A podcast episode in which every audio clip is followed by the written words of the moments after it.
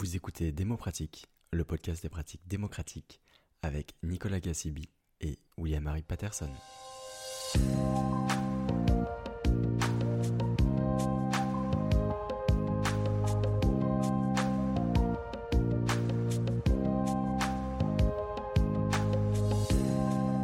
Bonjour à toutes et à tous, cet épisode est une compilation des ressources que nos invités nous ont recommandées lors de leur passage dans nos épisodes de démo pratique.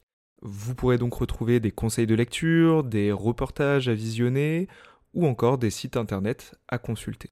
Bonne écoute à toutes et à tous.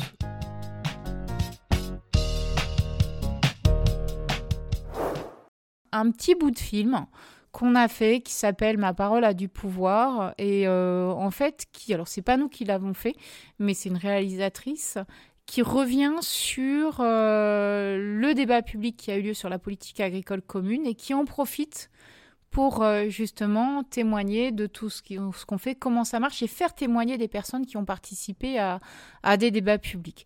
Donc c'est un petit bout de film qui se regarde assez rapidement et qui peut être une bonne base d'ailleurs pour des échanges entre des, euh, euh, personnes. Ça c'est la première, ressource.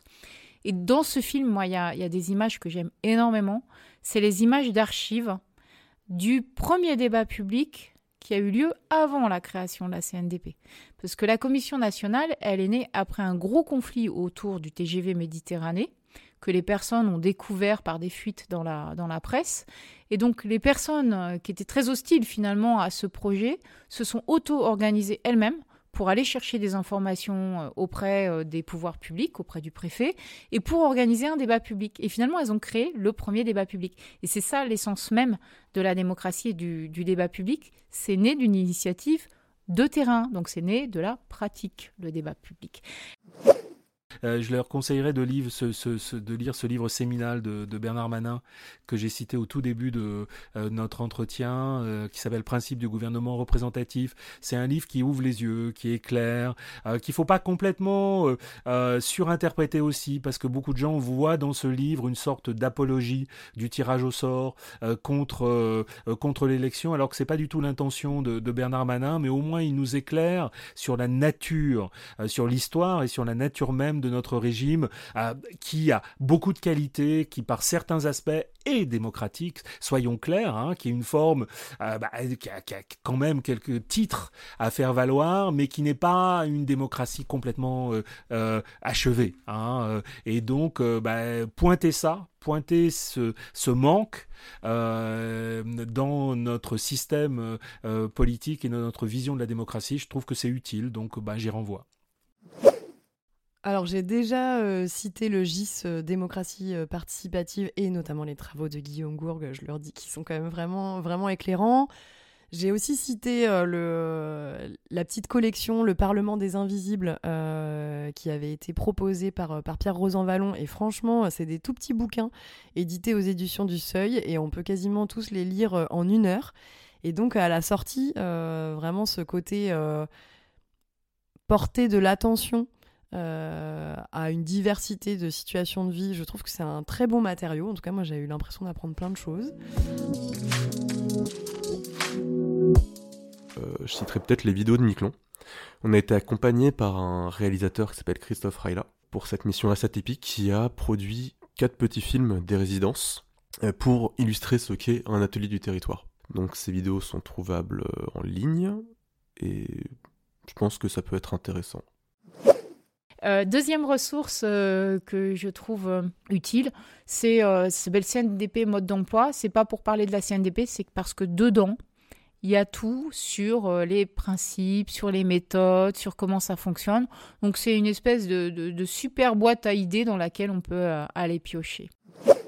la première, c'est une vidéo assez courte, c'est une conférence TED, conférence TED de Pia Mancini, qui est donc une politologue argentine, euh, qui est l'une des fondatrices de Démocratie OS et euh, du Partido de la Red, Euh, donc en 2012, en Argentine, un groupe d'activistes essaye de faire de la politique à l'échelle locale, rencontre les partis et leur avec un peu cette promesse que euh, là aussi l'outil va euh, permettre de faire des choses différentes qui n'ont jamais été faites, une vraie démocratie directe, etc. Bon, il y a une part d'illusion évidemment là-dedans, mais euh, ils ont poussé le, ils ont eu une porte close de la part de toute la classe politique locale, et donc du coup ils ont poussé l'exercice jusqu'à se présenter eux-mêmes et aux élections locales avec cette promesse de déployer une plateforme et ensuite de suivre une forme de mandat impératif c'est-à-dire qu'ils mettraient tous les sujets du conseil local sur la plateforme et leurs représentants au sein de l'institution voteraient en fonction de ce qui est dit sur, sur la plateforme. Donc, euh, ça a donné un outil, donc Démocratie OS, qui a été utilisé à travers le monde ensuite. Et deux ans après, en 2014, Pia Mancini est invitée à une conférence TED au Brésil et elle explique donc en une quinzaine de minutes comment euh, ce mouvement des outils numériques de participation citoyenne essaye euh, de, répondre à cette frustration euh, qui est un peu générationnelle aussi peut-être, euh, de vivre au 21e siècle, d'avoir le numérique qui est dans tous les pans de nos vies, peut-être parfois trop, mais très peu dans la décision publique. Tout simplement parce que la décision politique, elle repose sur des institutions qui fonctionnent avec des règles du 18e siècle et un support, c'est encore vrai, qui est le papier. Euh, et qui est assez peu collaboratif. Et donc, euh, son constat, c'est que euh, si on veut éviter d'avoir le silence d'une part croissante de la population qui s'abstient, qui se désintéresse, ou alors au contraire l'explosion de bruit et de violence de manifestations ou tout simplement de résultats aussi électoraux, il faut trouver un chemin intermédiaire où tout simplement on peut délibérer et discuter. Puis peut-être euh, là le dernier bouquin que, que, je viens de terminer qui s'appelle, euh, alors ça peut paraître un peu décalé mais je trouve quand même que ça nous aide à penser à la démocratie, ça s'appelle Paresse pour tous de Adrien Klent. Euh, c'est un pseudonyme, c'est un, écrivain qui écrit sous un pseudo et qui raconte la campagne aux élections présidentielles d'un économiste dont le programme est, de dire en fait la situation, euh, le, remède à la situation actuelle est le fait qu'on travaille moins. Et donc euh, il fait l'hypothèse qu'en travaillant trois heures par jour chacun, euh, on remédierait à une grande partie des problématiques sociales et écologiques actuelles. Et donc c'est moins, euh, ce qui est intéressant, c'est moins sa proposition, euh, quoique, quoique elle, elle, est intéressante. Euh, ce que je trouve intéressant, c'est qu'on suit toute la campagne aux élections présidentielles de ce, candidat, avec toute son équipe de campagne, et la façon dont eux-mêmes essayent de se transformer pour faire une campagne qui soit représentative des questions qu'ils portent et des euh, comment dire et des promesses qu'ils ont envie de faire quoi. Et donc c'est euh, les tous les questionnements sur euh, l'usage des réseaux sociaux tous les questionnements sur la participation citoyenne tous les questionnements sur le rythme de campagne.